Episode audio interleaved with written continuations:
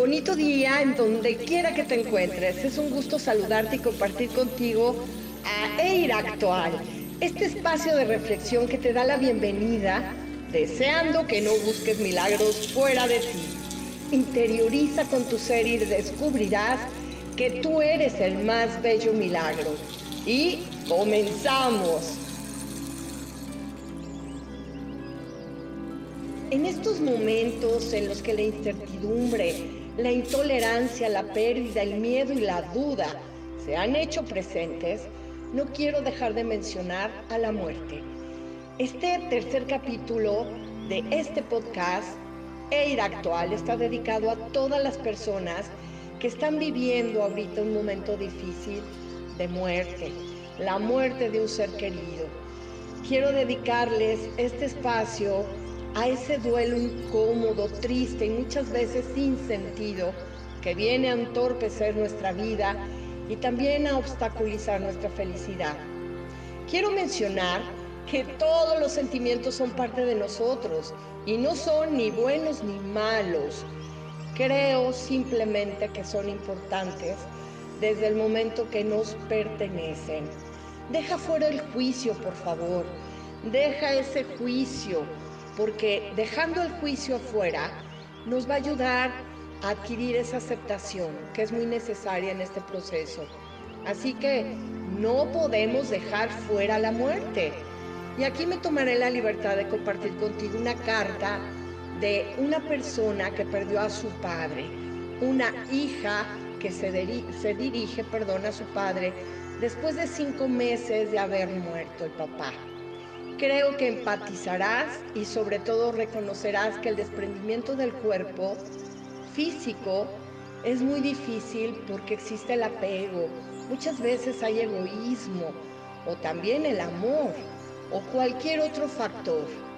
Sin embargo, en cualquiera de ellos la muerte no es fácil cuando nuestra vida se convierte en ruinas. Asimismo se, se titula esta carta las ruinas de tu ausencia. Nunca imaginé que con tu partida dejarías mi mundo hecho ruinas, como si un hachazo hubiera herido de muerte mi corazón. Mi cuerpo, mi cuerpo quedó suspendido en el tiempo y el espacio, y un llanto ahogado oprimía mi pecho. Los colores dejaron de tener sentido en mi momento. Todo se matizó de negro y blanco. Y ese silencio, ese silencio que parece no terminar, ese vacío que parece tan hondo, esa ausencia tan oscura, tan sin sentido. Al verte en ese sofá y acariciar tus manos amoratadas e hinchadas, pedí a Dios para que dejaras de sufrir, para que diera a tu cuerpo ese descanso tan deseado por ti y tan temido para mí.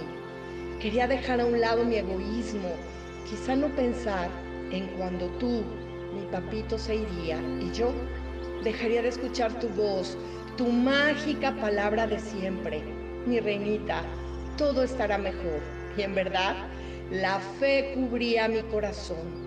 Sentir tu abrazo, saber que dejaría de reflejarme en tu mirada, en esa mirada tierna y profunda, me invadía de miedo y tendría que aprender a caminar en estas ruinas en las que mi mundo quedó cuando tú por fin decidiste regresar a casa. Ruinas de amor, diálogo, solidaridad, compañía, camaradería, apoyo, comprensión, admiración, pero sobre todo una complicidad silenciosa y entendida. Una noche, una noche fría, tu cuerpo decidió descansar. Después de una enfermedad larga y dolorosa, tus ojos se cerraron para disponerse a ver la luz nuevamente después de haber estado en sombras y obscuridad. Tu corazón dejó de latir y se te olvidó respirar. Te moriste, papito, y aunque tu semblante era de paz y todo tu cuerpo permaneció tibio, como si una pequeña luz de ese tu espíritu valiente quisiera cogerme y consolarme, nada importó, porque una parte de mi corazón se rompió. Nunca, nunca como hasta ahora me detuve a pensar en tu muerte, porque te tenía y te sentía cerquita. Hoy, hoy te echo de menos en cada uno de los momentos de mi existir. Despierto por la mañana y mi primer pensamiento es para ti. Sé que en donde estés me escuchas y sabes de mi amor, de este amor que estuvo dicho y demostrado desde que me tuviste entre tus brazos y supiste que eras papá. Ahora tú sigues estando presente. Cierro los ojos y te imagino entre las nubes.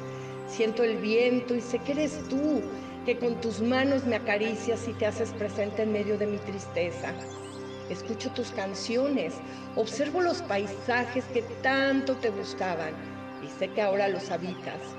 Pienso que tomas el cuerpo del colibrí, que con su plumaje multicolor alegra mis sentidos y representa la buena suerte. Sé que en ellos, en las mariposas o quizá en algún pájaro, te haces presente, porque a esos seres tan pequeños les diste significado y cobraron importancia en tu diario vivir. Jesús, tu esencia trascendió en todo lo que tus manos crearon, acariciaron, en todo lo que tus ojos vieron, leyeron y admiraron, en todas esas canciones interpretadas por ti, en esos chistes que compartías para romper con la monotonía, aún cuando tú parecías perder la fuerza y las ganas de seguir luchando. Tu energía y tu fe en Dios y en nuestra Madre, la Virgen de Guadalupe, fueron admirables. Eres un ejemplo de fortaleza y vida, porque a tu dolor y desesperación le diste un sentido. Eres el pilar que sostiene a nuestra familia, el centro que procura nuestra unión e integración. Te extraño, Pa. Te extraño, Pa. Nunca pensé que el tiempo pasara tan, tan lento desde tu partida y la ausencia pesara tanto. Sé que mis ruinas se reconstruirán porque son tantos recuerdos, es tanto amor que no me dueles porque nos haya faltado algo, porque hayan quedado pendientes entre tú y yo. Simplemente nunca fue suficiente. Y es que ahora que te moriste, siento que ningún tiempo compartido fue suficiente, ninguna caricia estuvo de más. Los te quiero y los te amo tan repetidos no fueron tampoco suficientes las bendiciones y tu confianza en que todo estaría bien, la energía que me inyectabas al recordarme que soy fuerte. ¿Sabes? Le extraño. Me haces tanta, tanta falta. En el jardín de mi corazón, nuestro rosal está vulnerable y no sabe si morir o luchar por sobrevivir. Extraña tus cuidados. Hay días en los que despierto con la firme convicción de que también esto pasará, que las ruinas en las que mi mundo quedó podrán reconstruirse con este amor, con este amor tan grande que siento por ti, por esa promesa que te hice de que cuidaría de mí, de mis hermanas, de mi mamá, que haría de mi hijo un gran hombre, de ese hijo que también fue tuyo, haría un buen ser humano. Creo que tu corazón valiente de guerrero incansable lo depositaré en el centro de mis ruinas para que como prisma lance rayos de luz y fuerza, que es lo que necesito aquí y ahora. Y esa tu nobleza, generosidad y bondad las pondré, las pondré en mi jardín para que con la belleza de las flores, de tus flores y su aroma, regalen a mi corazón los deseos de brindar a todos, a todos los que me rodean una palabra de aliento, una palabra de amor, de gratitud y de perdón. Eres mi gran maestro de vida, eres mi amigo entrañable, eres mi papito, que aún siendo mujer necesito. Gracias por haberme regalado tanto amor. Gracias por tantas enseñanzas tan valiosas. Gracias por el legado de tu esencia, esa esencia que dejó a mi ser.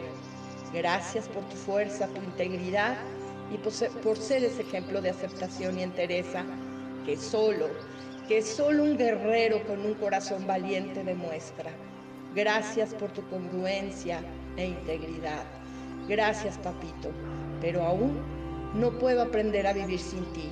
Me prometo algún día, solo algún día, reconstruir las ruinas de tu ausencia. Te amo y te amaré hasta que nos volvamos a encontrar. ¿Qué tal? ¿Qué tal esta carta? Sentimiento puro de la significación que damos a la muerte. Sin embargo, si te pudiste dar cuenta, está llena de responsabilidad por continuar viviendo, por continuar honrando a su Padre a través de esa lucha, de esa gratitud por seguir viva. Entonces, creo que esa, esa reconstrucción es, es ese reconstruir nuestra vida pese a cualquier obstáculo que se presente. Ve cada obstáculo como un reto, de verdad, porque en esta pérdida, si te puedes dar cuenta, esa reconstrucción de su vida está en movimiento hasta que un día, deseando ese reencuentro, se vuelva a dar. Entonces, y es que la muerte ha sido motivo de estudio en todas las culturas y también en todas las religiones, porque si bien es cierto, todos nos preguntamos qué va a pasar con nosotros después de morir. ¿Habrá una vida eterna? Realmente es un tema escabroso, yo lo sé, que nadie toca y que difícilmente nos detenemos a pensar en él hasta que nos llega. Porque la muerte siempre nos sorprende y hablar de ella para la mayoría de personas es amenazante. Pero como te lo dije desde un principio, la muerte es parte inherente del ser humano y de todo ser vivo. Es, es esa dualidad de la vida y también es parte de la vida misma. No quiero parecer romántica, pero en la muerte el espíritu renace. Y considero que este tema se torna difícil y desagradable porque nadie nos enseña bien morir. Y fíjate, lanzo una pregunta al aire. ¿Por qué se celebra el nacimiento de un bebé y no se celebra la culminación de una vida. Una vida que a lo largo de los años legó al mundo una historia, conocimientos, acciones nobles, familia. Desde el momento en el que nacemos, la muerte del cuerpo nos acompaña diariamente. El espíritu como energía es el que trasciende. Él es energía. Y aquí quiero recordarte que la energía no se crea ni se destruye, solo se transforma y nosotros, nosotros nos transformamos. Así que te sugiero que no pienses en la muerte como un final, simplemente es un cambio, una preparación para ese trascender. Aceptar que somos seres finitos nos ayuda a dar sentido a la vida, a cada segundo, a cada minuto, a cada hora. Es despertar y dar gracias por poder abrir los ojos, por poder respirar y contemplar un nuevo amanecer agradecer esas nubes juguetonas, agradecer, agradecer los insectos, agradecer el cielo infinito, dar gracias por el calor del sol, el brillo de la luna o las estrellas, dar gracias por todo. Agradecer es sustituir a la queja, la crítica o el pesimismo. Y es ubicarnos en el aquí y en el ahora y observar el presente, que es lo único cierto que tenemos no podemos vivir en el futuro tampoco, como si fuéramos inmortales o como si tuviéramos la vida 100 eh, años. Pero date cuenta, muchas personas sí lo creen, o al menos eso parece. Posponen y posponen planes de trabajo, encuentros con el amor, ofrecer una disculpa o otorgar un perdón. Dejan para mañana, para después, para luego situaciones que quizá nunca se den por el hecho de que la vida es aquí y ahora, este presente. A veces dejamos lo esencial por buscar lo seguro, dependiendo de las circunstancias y muy en el fondo pensando que son ese, ese tipo de personas las que están en el, en, se ponen, se sitúan más bien dicho, en esa parte de inmortales e infinitos. Y lo cierto es que no es real no pueden eh, situarse como infinitos o inmortales. La vida comienza pero también concluye en este plano de existencia. Y quiero hacerte una sugerencia.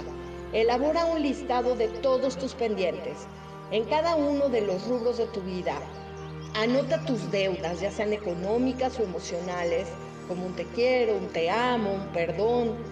De esta manera vas a aligerar tu carga en tu diario vivir para que cuando llegue la muerte y toque a tu puerta, puedas recibirla y acompañarla ligera de equipaje o ligero de equipaje, sintiendo esa paz que solo produce el no tener que pensar o decir hubiera hecho, hubiera dicho, hubiera ido, en fin.